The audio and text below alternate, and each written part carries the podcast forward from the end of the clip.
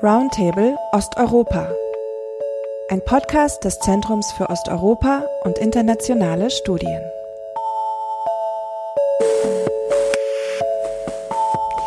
Herzlich willkommen zum fünften Roundtable Osteuropa. Das ist der Podcast des Zentrums für Osteuropa und internationale Studien hier in Berlin, kurz Zeus.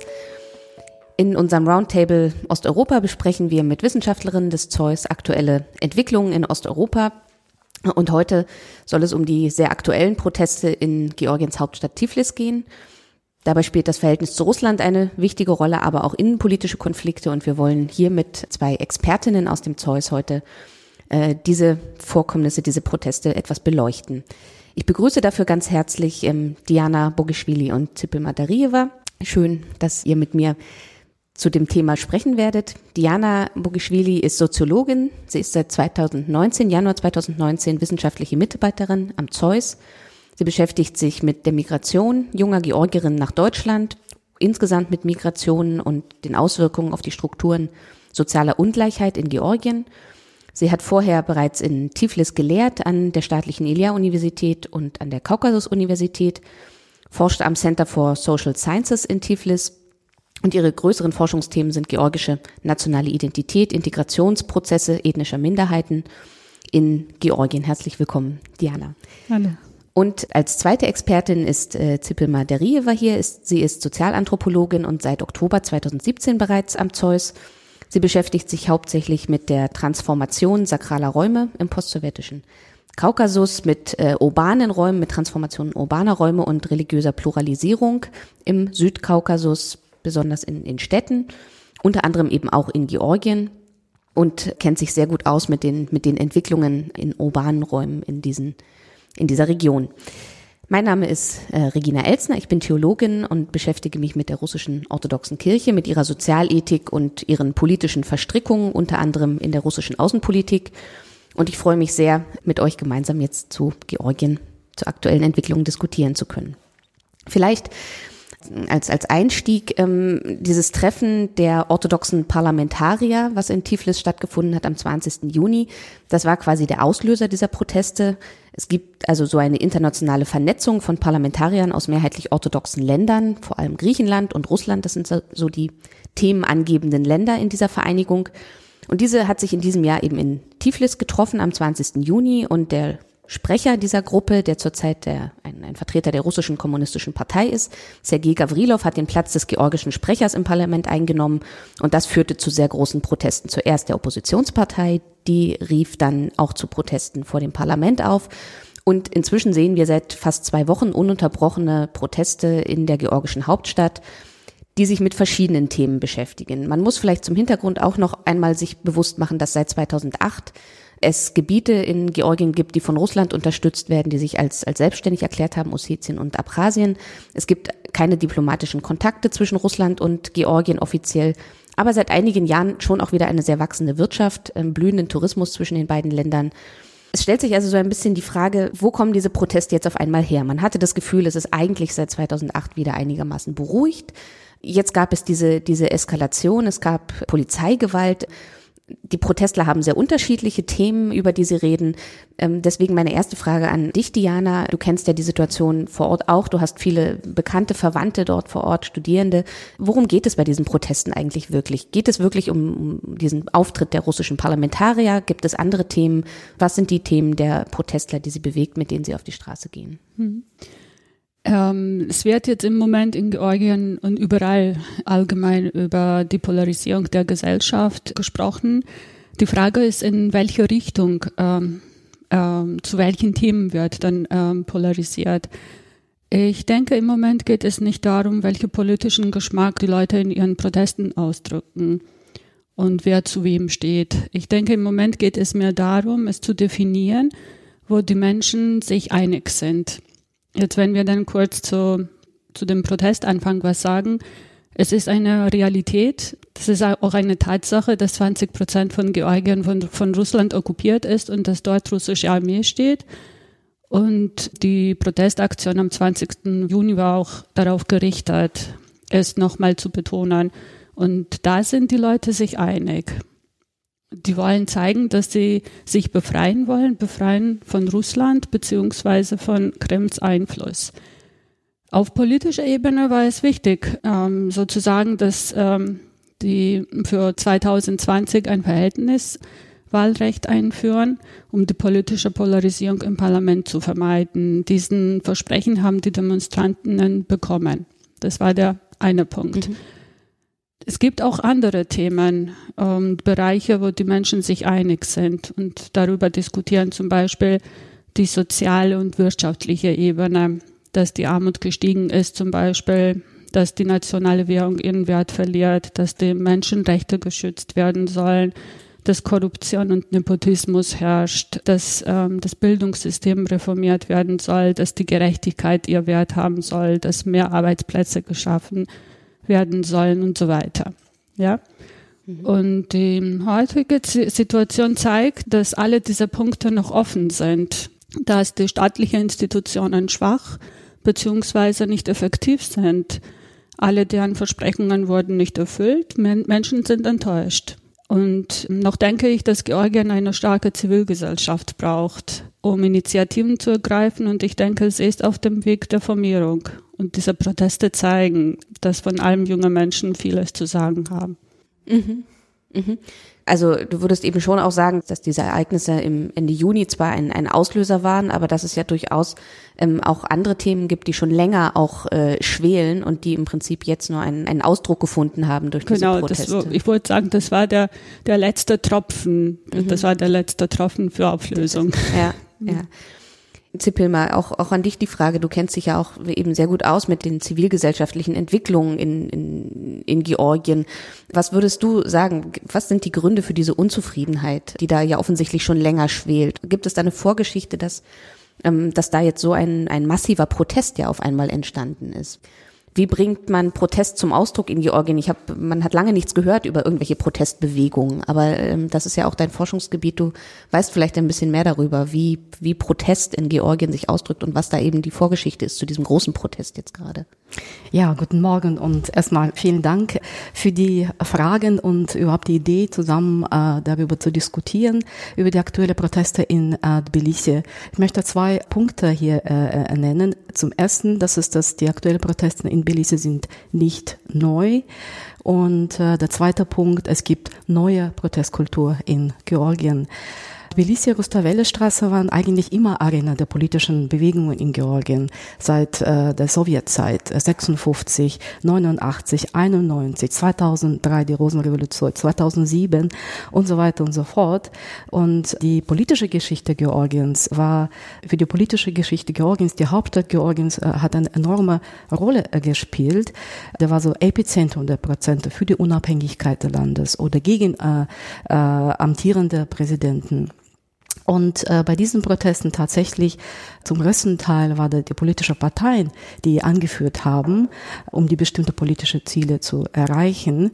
Äh, die waren friedliche, aber es auch gewalttätige äh, Proteste. Und warum hatte Diana schon erwähnt? Es gibt aber schwere sozial-ökonomische Gründe dafür, der, der schon von Anfang der 90er Jahre zu äh, beobachten ist. Und nach den ganzen ethnischen Bürgerkriegen kam die Rosenrevolution 2003 und äh, dieser Zeitraum war verbunden mit schnellen Marktreformen, der Stärkung staatlicher Institutionen, aber einschließlich Repressionsmacht äh, und was schon Diana erwähnt hat, die tiefe Polarisierung und äh, sozialökonomische Ungleichheiten.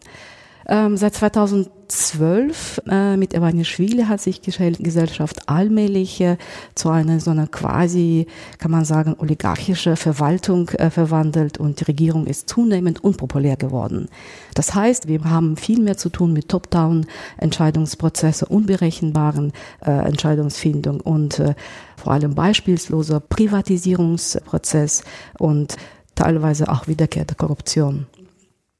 Und an dieser Stelle möchte ich auch sagen, dass in späten 2000 ist eine neue Protestkultur entstanden in Georgien, vor allem in städtischem Raum. Die ist da nicht nur in Tbilisi, sondern auch in anderen äh, Städten Georgiens, aber auch im ganzen Kaukasus zu beobachten ist. Und worum geht's? Darum geht's, dass die, die hohe Anteil äh, Beteiligung der Zivilgesellschaft in diesen Protesten Die kann man vielleicht sogar teilweise vergleichen mit sozialen Bewegungen, wobei die Grassroots-Engagement äh, äh, zu bestimmten Zielen bricht. Das heißt, sie ähm, organisieren sich ohne, sagen wir, traditionelle mächtige NGOs oder ohne politische Parteien, sondern als, als Bürger des Landes, als Einwohner der Stadt versuchen, die Stadtentwicklung und die öffentlichen Räume zu mitzugestalten. Das ist, äh, das ist wirklich tatsächlich eine sehr interessante Bewegung stattfindet. Und äh, da waren so, sagen, es gibt so eine Gruppe von verschiedenen Aktivisten, die versuchen, diese Gentrifizierungsprozesse oder neoliberale äh, Macht in der Stadt zu beeinflussen. Was heißt das? Das heißt, dass in den letzten zehn Jahren, was passiert in der Stadt? Also statt Kindergarten, äh, entstehen neue Kaufhäuser oder es, äh, verschw es verschwinden allmählich Grünflächen in der Stadt oder auch die ganze Transportsystem funktioniert äh, schlecht und nicht so, wie die Einwohner sich wünschen. Ein wichtiger Impuls für die Bewegung, diese neue Protestkultur, war natürlich der Bewegung für den Denkmalschutz. Was passiert also oft auch in der, in der Stadt, dass einige äh, wichtige, sagen historische Gebäude wurden abgerissen und die, obwohl die haben einen Status des historischen Denkmals gehabt, äh, die wurden sozusagen manipuliert und ansonsten der Investoren sozusagen das Territorium abgegeben. Beispiel dafür mh, mm, waren so historische Gebäude in der Leonidze-Straße, das große Gebäude des Instituts für Leninismus und Marxismus in der Rustaveli-Straße ist auch äh, geopfert worden. Und aber der Höhepunkt dieser Protestbewegungen von den urbanen Aktivisten war 2011, 2012, als äh, der Aufruf kam, rettet die Gudaschwili Platz. Der Gudaschwili Platz ist ein äh, zentraler Platz in der Altstadt äh, Tbilisi war ein, sagen wir so, ein, ein Wohnviertel mit einer Grünfläche und Investoren kamen, sie wollten daraus ein neues kommerzielles Shoppingcenter aufbauen. Und die Gruppe von Aktivisten äh, hat sich dann gesammelt und dabei interessant, dass sie haben ganz neue, äh, neue Stil und Formen der Protest entwickelt. Es geht nicht um die, sagen wir, klassische politische, äh, laute äh, Schreien gegen äh, amtierende Regierung, sondern mit, ein, sondern mit bewusst als ein, als, als Bürger der Stadt Menschen kommen und äh, versuchen, die Bewohner aufzuklären. Und dabei was Interessantes, das Repertoire hat sich so ver verändert, dass es eine festliche Atmosphäre entstanden ist, hat einen performativen Charakter bekommen, sogar äh, mit Theateraufführungen. Das alles bisschen lockerte sich und wichtig zu sagen, dass diese neue Bewegung teilweise auch aus Wut entsteht. Menschen machen neue Erfahrungen, das Engagement hat Erfolg. Mhm. Das ist interessant. Das heißt, man kann eigentlich auch sagen, dass diese, diese längerfristige Entwicklung, die du beschreibst, dass die Zivilgesellschaft sich eigentlich in den letzten Jahren da sehr emanzipiert hat und sehr, sehr kreativ geworden ist. Das ist ja schon auch ein Weg dahin zu diesen Protesten jetzt, dass da so viele Menschen auf die Straße gehen und offensichtlich das Gefühl haben, sie können damit auch wirklich was erreichen und sie sind viele, sie sind nicht alleine mit ihren Interessen und dass, dass also im Prinzip diese Vorgeschichte sehr wichtig ist, um zu verstehen, warum jetzt dieser Protest auch so, so massiv werden kann und auch so langfristig, dass es nicht nur in ein, zwei Tagen ist, sondern dass wir seit 14 Tagen diese Proteste sehen. Also sehr, äh, sehr, sehr spannend, diese Vorgeschichte da auch im, im Hinterkopf zu haben. Darf ich noch einen Punkt dazu mhm. sagen und darüber auch äh, meine Kollegen Soziologen arbeiten, beobachten schon langfristig die Bedeutung der Rolle der urbanen Bewegungen, auch für politische Prozesse in, in der Gesellschaft. Da möchte ich auch äh, erwähnen, unter anderem Soziologin Lele Rekeashvili in der Leipzig Institut für Landeskunde und zusammen mit äh, ihr und auch meine Kollegen Architektin, wir sind dabei, ein Sammelband vorzubereiten zum Thema urbaner Aktivismus in Osteuropa und, und Asien. Sorry für diese kleine Werbung unserer Arbeit. ja, aber ich glaube, es ist auch ein, wichtig zu erwähnen, dass, äh, ja, dass wir da daran auch arbeiten, versuchen, das irgendwie von der wissenschaftlichen Perspektive zu erfassen. Ja, sehr, sehr spannend.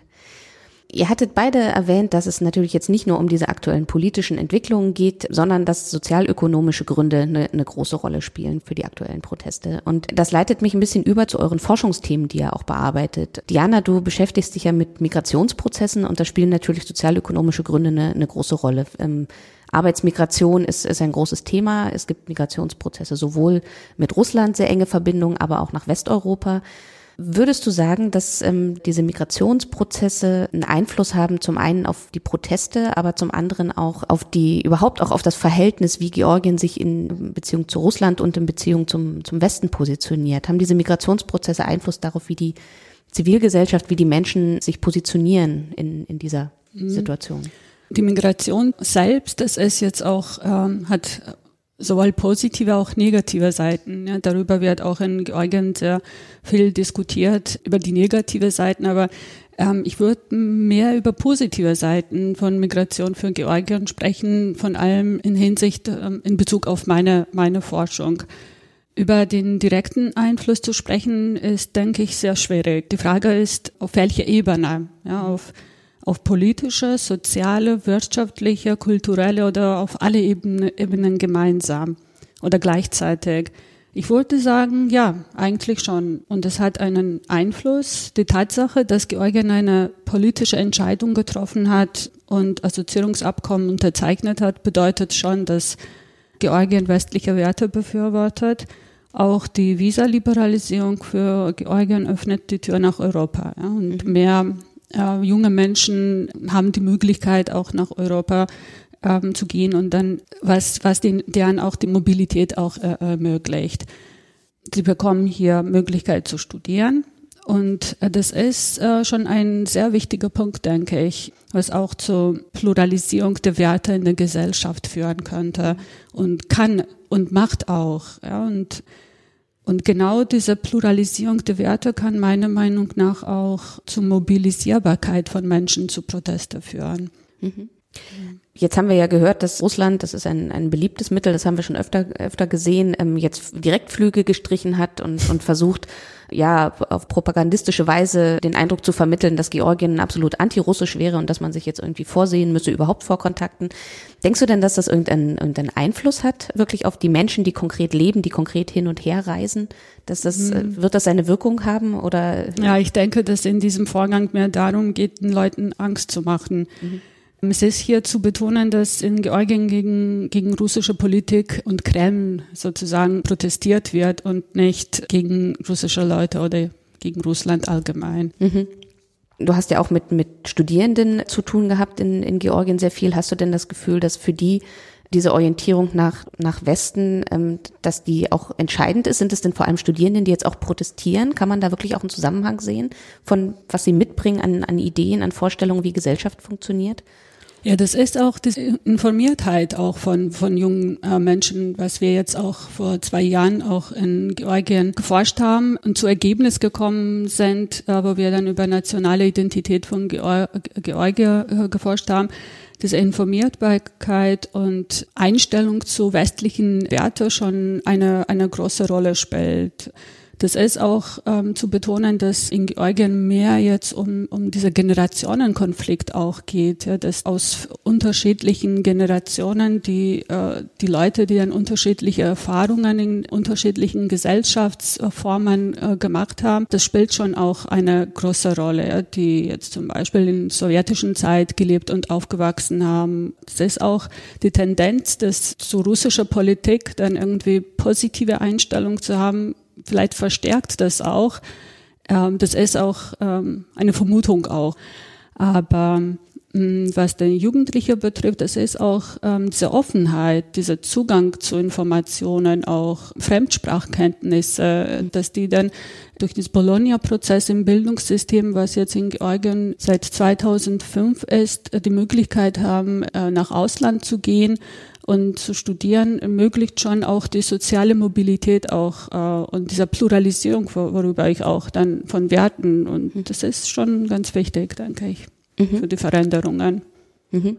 Jetzt hast du schon ähm, die Wertekonflikte oder, oder Fragen nach Werten angesprochen, nach einer Pluralisierung von Werten. Georgien ist ja bekannt als ein sehr, sehr orthodoxes Land. Es ist äh, traditionell orthodox, es hat eine der ältesten orthodoxen Kirchen.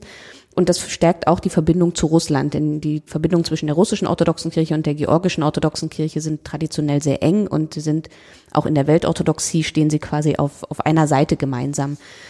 Aber spielt denn Religion jetzt tatsächlich in der georgischen Gesellschaft so eine wichtige Rolle oder ist es auch eine Frage von Generationen?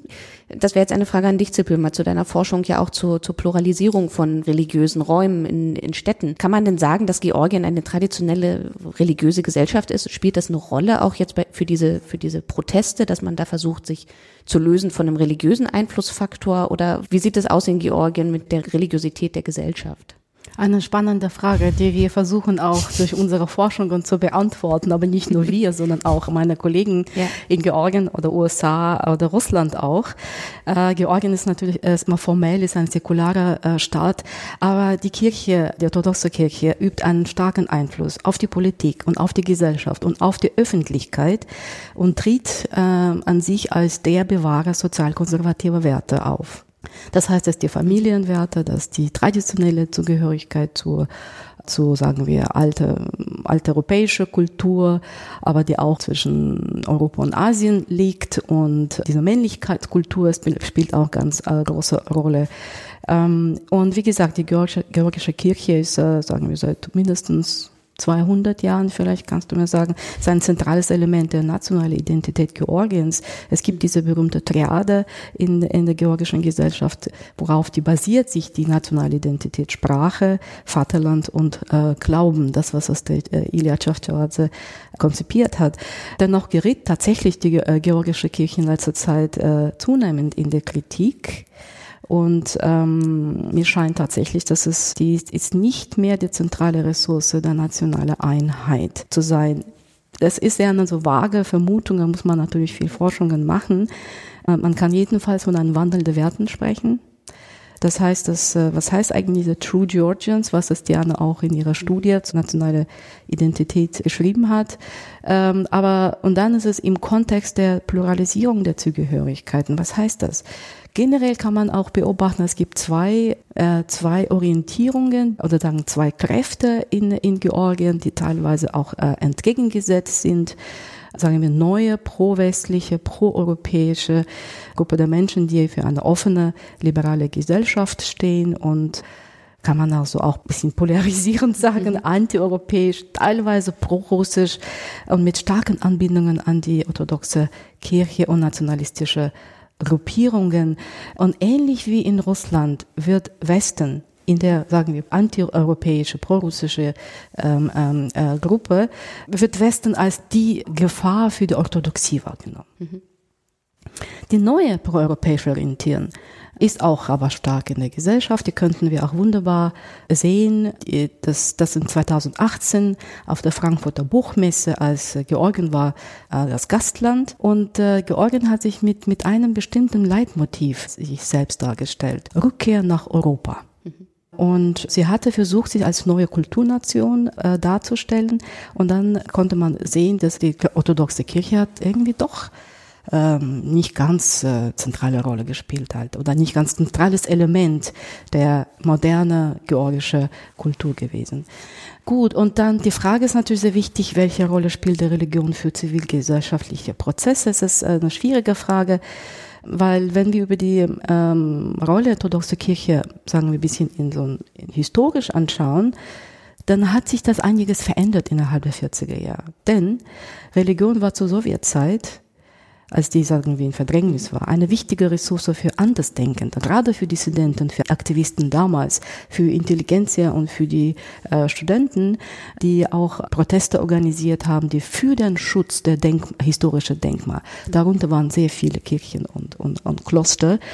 Und aber heutzutage ist es, ähm, ist es mehr kritisiert für ihre konservative Einstellungen und teilweise auch militante Äußerungen gegenüber religiösen Minderheiten und äh, oder LGBT-Gruppen. Wie gesagt, manche Studien zeigen, dass sogar kann man so behaupten, dass die Religion oder sagen die Orthodoxie könnte als Hindernis zur Entstehung einer zivile Gesellschaft in Georgien mhm. sein. Aber mhm. es ist vielleicht noch früh darüber zu sprechen, aber Tendenz kann man sehen. Aber wie, wie gesagt, wir haben schon darüber gesprochen, dass, äh, dass die Orthodoxie kann jetzt nicht immer als die Soft Power äh, Russlands agieren. Genau, also offensichtlich zeigen die, die Prozesse in, in Georgien jetzt, aber ja natürlich auch in der Ukraine in den letzten Jahren, dass dieses Orthodoxie als Softpower-Instrument in der Außenpolitik, dass das eigentlich nicht mehr funktioniert, weil die Gesellschaften sich so pluralisiert haben, so vielfältig und stark geworden sind, engagiert und, und selbst organisiert, dass das nicht mehr funktioniert, dieser mhm. klassische Dreh über, über die Orthodoxie. Das, dafür sind diese Proteste sicher auch ein, ein gutes Beispiel, dass das nicht mehr so das geht. Genau das ist was, was vor 30 Jahren, das war irgendwie klar, äh, allen das, wenn du so Georgie bist, gleich mhm. äh, christlich-orthodox, aber heutzutage kann auch Georgie ein Katholik sein oder ein Muslim. Mhm. Also da sind die Gesellschaften offensichtlich sehr viel weiter, äh, haben sich weiterentwickelt, als die Politik das gerne hätte. Vielleicht zum Abschluss nur eine kurze Frage, eine kurze Einschätzung. Wir haben jetzt zwei Wochen Proteste in, in, in Tiflis hinter uns. Wird es Erfolge geben? Wird es, wird der Protest langsam auslaufen, weil die Leute wieder zu ihrer normalen Arbeit und zum Studium zurückkehren müssen? Oder, oder können wir erwarten, dass es jetzt noch weitergeht? Was, was denkt ihr? Was, was wird passieren? Gute Frage. Vielleicht ja. in, kurz, in einer ja. kurzen Einschätzung. Ja, also man könnte diese Perspektive wieder zweierlei sehen. Ja, erstens, dass die Demonstrantinnen alle drei Förderungen erfüllt bekommen und mit der glücklichen Zukunftsaussicht und Pläne nach Hause gehen. Mhm. Und andererseits, dass nur zwei davon erfüllt bleiben und sie mit dem Gefühl, trotz was erreicht zu haben, nach Hause gehen. Ja, das, äh, ja, ich mhm. bin mhm. natürlich für die erste Variante, ja. aber denke auch, dass wie es auch ausgehen sollte. Ob alle Förderungen erfüllt werden oder nicht, die Proteste haben schon meiner Meinung nach einen Erfolg gezeigt in Hinsicht der Erwartung. Ja, dass die Menschen mehr aktiv werden, von allem auch die Menschen, die bis jetzt passiv die Ereignisse ähm, in Georgien verfolgt haben. Und da meine ich die Zivilgesellschaft und von allem die jungen Menschen. Ja. Ja, ich würde auch das, äh, ich bin auch der Meinung, dass es äh, kann weiter noch ähm, andauern, die, die Proteste können erfolgreich sein. Aber es ist aber schwer einzuschätzen, wie lange. Das, das im Moment kann ich nicht sagen. Aber jedenfalls, dass diese äh, Proteste haben zur Mobilisierung, zu weiterer Mobilisierung, vielleicht weitere Professionalisierung der Protestkultur gebracht. Mhm. Äh, wobei ich hoffe, dass es auch in Zukunft, äh, dass dieser Fall mit Polizeigewalt auch sowohl für die Politik, für die Regierung als auch für die Aktivisten eine wichtige, sagen wir, Lehre bringt, so dass das muss man was ändern dabei. Mhm. Für die, für die Regierung ist es eine wichtige Aufgabe und äh, für die Aktivisten äh, sehen, wie kann man mit der Polizeigewalt umgehen, welche neue äh, Strategien und Taktiken der, der Proteste man einführen kann. Mhm. Ja, vielen Dank für, für diese Einschätzung. Ich hoffe, dass wir und dass vor allen Dingen auch, auch Sie als Zuhörerinnen und Zuhörer jetzt mit einem etwas im Hintergrund gestärkten Blick weiter beobachten können, was in Georgien passiert. Ich danke euch ganz herzlich für eure. Einblicke, für die, für die Diskussion. Vielen Dank Ihnen fürs Zuhören und ähm, schalten Sie wieder gern den Podcast Osteuropa Roundtable ein. Vielen Dank. Vielen Dank.